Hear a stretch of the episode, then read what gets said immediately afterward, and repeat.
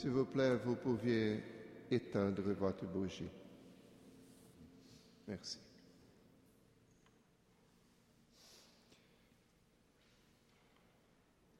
Le Seigneur soit avec vous. Et avec votre esprit. Évangile de Jésus-Christ selon Saint Luc. Gloire.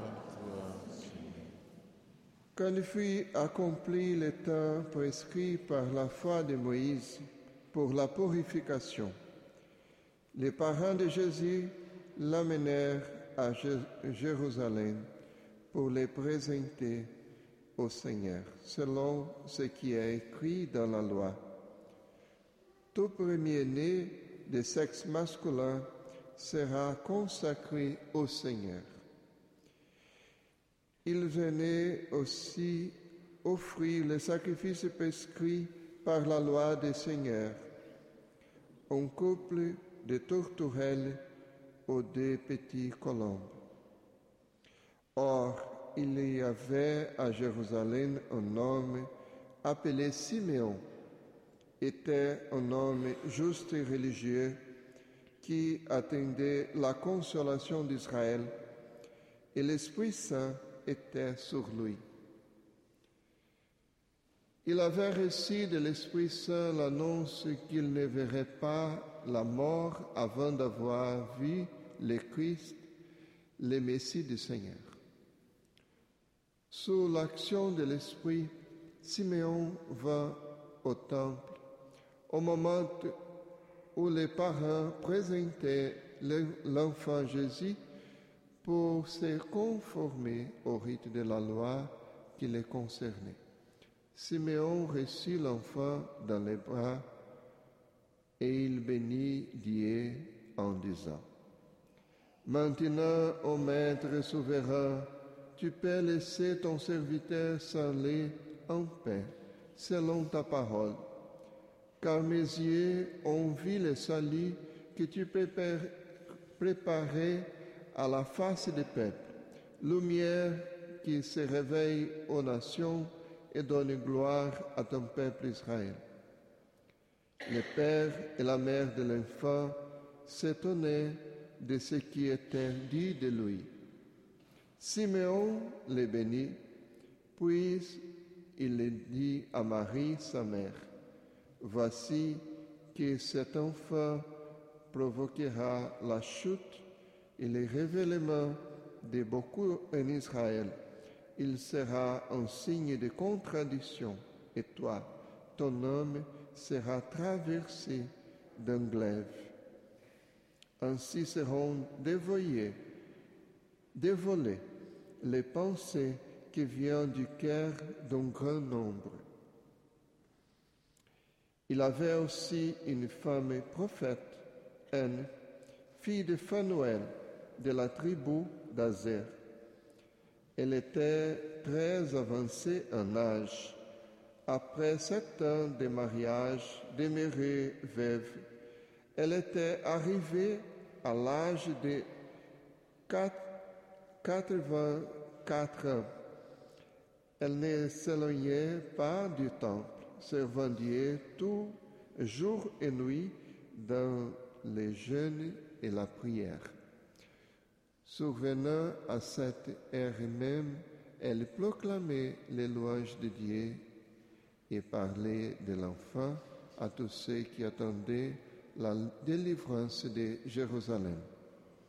Lorsqu'ils eurent achevé tout ce qui prescrivait la loi du Seigneur, ils retournèrent en Galilée, dans leur vie de Nazareth. L'enfant, lui, grandissait et se fortifiait, rempli de sagesse, et la grâce de Dieu était sur lui. Acclamons la parole de Dieu. Louange à toi, Seigneur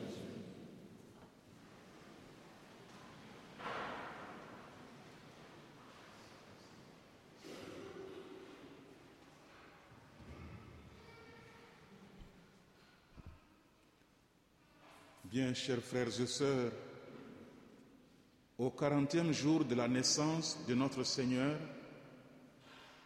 conformément à la loi du peuple de l'Alliance ancienne, tout premier-né de sexe masculin sera consacré au Seigneur. Les parents de Jésus se devaient donc d'aller le présenter au temple, offrir les sacrifices prescrits et consacrer ainsi leur fils premier-né au Seigneur. À l'occasion de cet événement, deux personnalités reçoivent l'enfant Jésus, le vieillard Siméon et la prophétesse Anne.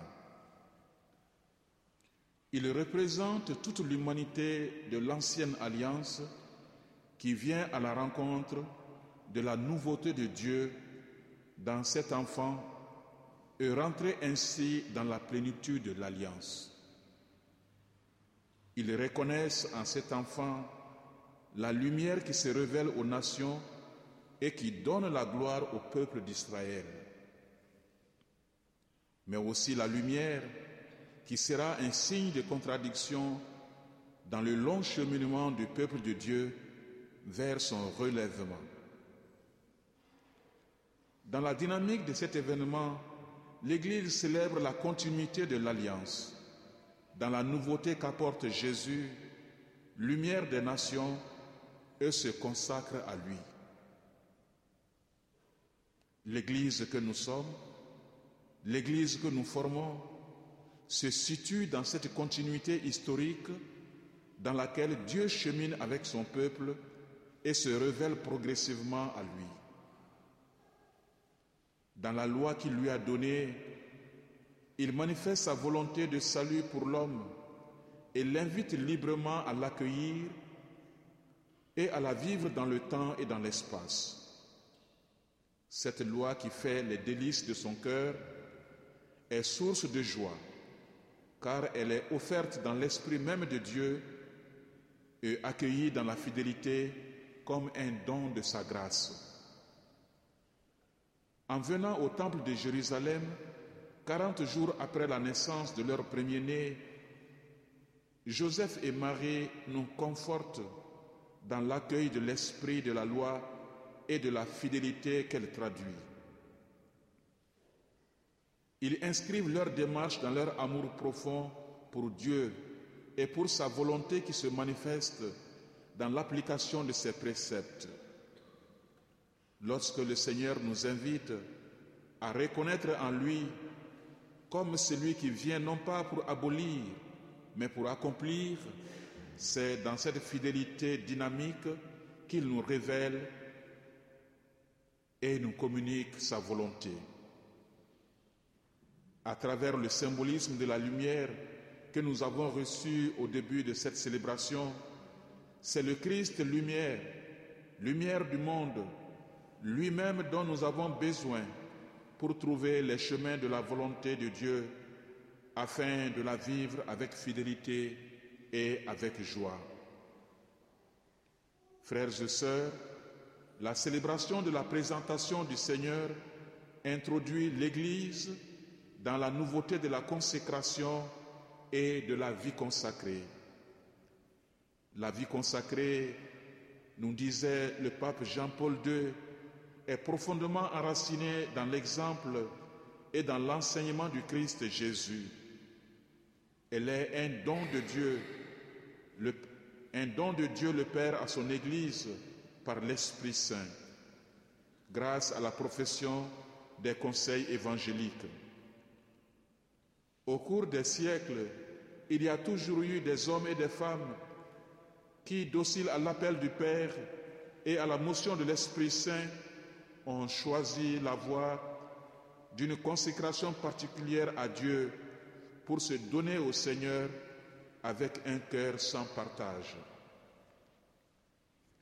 Eux aussi, ils ont tout quitté comme les apôtres pour demeurer avec lui et se mettre comme lui au service de Dieu et de leurs frères. Ainsi, Ils ont contribué à manifester le mystère de la mission de l'Église par les multiples charismes de vie spirituelle et apostolique que leur donnait l'Esprit Saint et ils ont aussi concouru par le fait même à renouveler la société.